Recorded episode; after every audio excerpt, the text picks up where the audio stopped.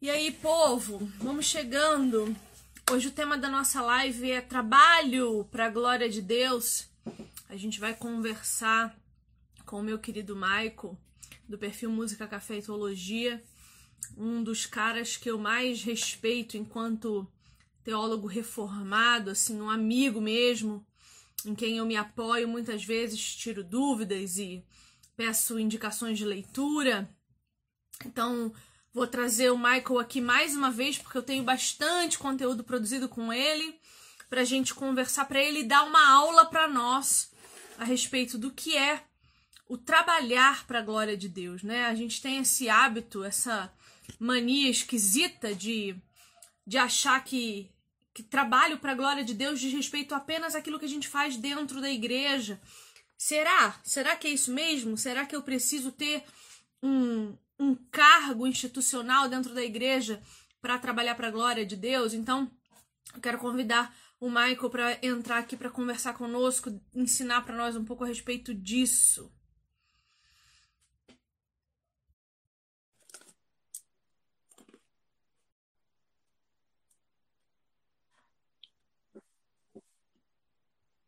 Cadê o Michael?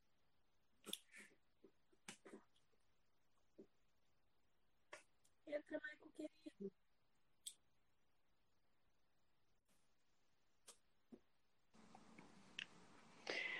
E aí, Viviane, tudo bem? Querido, seja bem-vindo. Tudo bem, graças a Deus. Pô, obrigado pelo convite mais uma vez. Como é que você tá? Eu tô bem, graças a Deus. Gente, como é que tá o nosso áudio aí? Como é que tá? Eu tô me ouvindo em você. Espera aí que eu vou ter que pôr um fone. Ah, é? Eu, eu tô tranquilo aqui, tô ouvindo de boa. Eu tô ouvindo meu eco aí em você. Não sei se o pessoal tá ouvindo, mas eu estou. Não, aqui. Ah, aqui tá mexendo. parou. O áudio tá bom aí pra vocês, povo de Deus? Fala pra mim.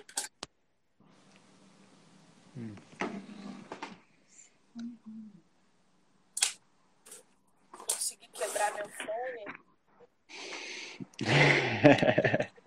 Quebrar o fone pra mim, ele no canto da mesa.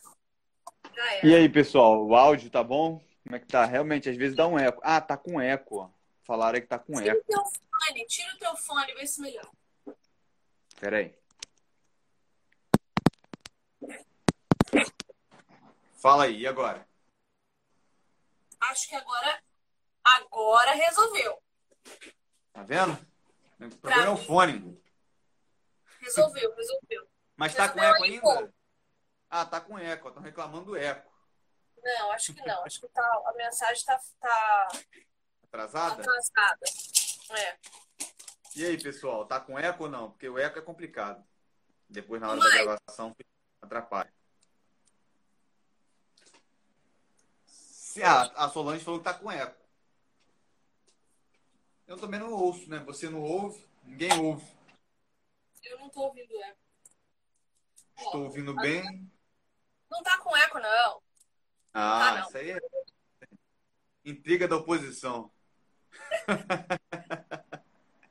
Que bom ter você aqui de novo, Maicon. É sempre bom ter você aqui. Você sempre me ensina muito. Eu aprendo muito contigo. Eu aprendo muito com aquilo que, que você que você estuda, Eco que no- você constrói. Eco no da Vivi, falaram aí que tá um eco no teu. Ixi. Vai, vai, vai botar o fone? Eu vou botar também aqui, peraí.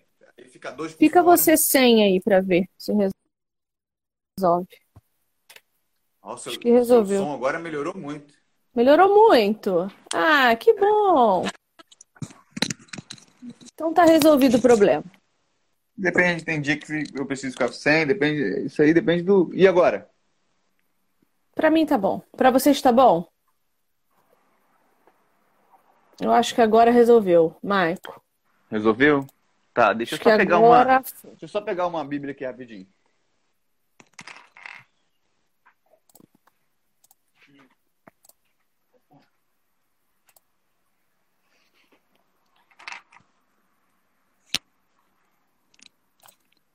Foi? Perfeito? Perfeito? Perfeito. Melhorou?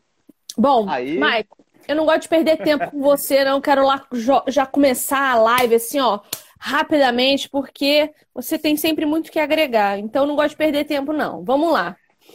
Ô, Maico, seja bem-vindo ah. aqui. Se apresenta se você quiser. Você sabe que a casa é sua, os portais do meu Instagram são seus e, Opa, e hoje eu, eu, eu, tenho muito respeito por, por você, pelo cristão que você é, pelo teólogo que você uh, é e está se formando ainda para ser cada dia melhor. Eu fico, eu fico muito feliz de, de ter você como um amigo e alguém com quem eu posso contar quando uh, aperto o meu calo. Então, muito obrigada por isso, obrigada por sempre compartilhar comigo da tua sabedoria, daquilo que o Senhor tem derramado sobre a sua vida. E amo te ouvir tocar também. Espero que um dia o Senhor me dê a honra de poder escutar a tua orquestra, a orquestra que você faz parte, uh, tocando em algum lugar. Eu vou me sentir extremamente dignificada pelo meu Senhor. Então, uhum. se apresenta, diz a que veio e bora. Ah, obrigado mais uma vez pelo convite, Vivi. É, eu me chamo Maio Custódio, né? As pessoas, talvez alguém já deve ter me visto aqui pelo seu Instagram. É, sou músico, né? Trabalho com música, mas também estudo teologia. Estou me formando em teologia, né? Estou estudando teologia pelo seminário Martin Butz. É, sou seminarista pela Igreja Presbiteriana do Brasil. Basicamente é isso, né? Tento desenvolver meu talento, aquilo que Deus me deu, para a glória dele sempre a partir de uma doutrina escriturística da Sagrada Escritura. Então é isso que a gente vai buscar aqui, né? Falar do trabalho. Eu sei que falar disso foi uma coisa que mudou muito a minha vida. O jeito como eu acordo às segundas-feiras, o jeito que eu também é, penso os demais dias, né? e também o domingo do Senhor. Então essa questão do, do trabalho é, é, é importantíssimo para a nossa vida, né? Como Sim. um todo. É, é fundamental para que a gente possa desenvolver um trabalho para a glória de Deus, Sim. uma vida para a glória de Deus, né? É, eu acho que o versículo que resume muito bem o que nós devemos fazer enquanto cristãos durante a nossa vida está em Colossenses 3:23.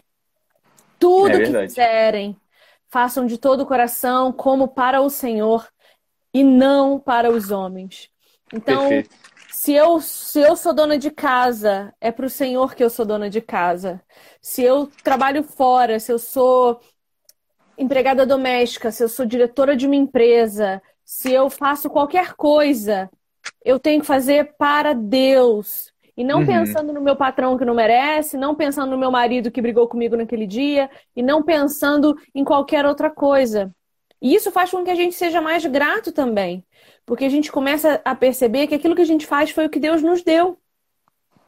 Ele Perfeito. nos deu a, a, possibilidade de trabalhar ou a possibilidade de ficar em casa, né? E, e nós precisamos ser mais gratos. Perfeitamente, né? Bom, não sei para onde você vai começar, mas tem uma, uma falácia, né, um mau entendimento acerca do trabalho entre nós cristãos, principalmente, que é essa ideia de que, por exemplo, o trabalho ele é fruto do pecado, né? Até numa novela aí importante chamada é, Gênesis, né? Que dá aí na, na TV Record, foi tratado o trabalho como fruto da queda. Isso acaba impugnando a nossa visão do trabalho, né? achando que o trabalho ele é sempre algo que, que deva ser árduo ao nosso coração, que, de, que deva ser penoso, ou sempre algo danoso à nossa, à nossa vida, né? Porém, a gente, na Bíblia, a gente vê que isso é uma falácia, né? Que isso é Sim. mentira.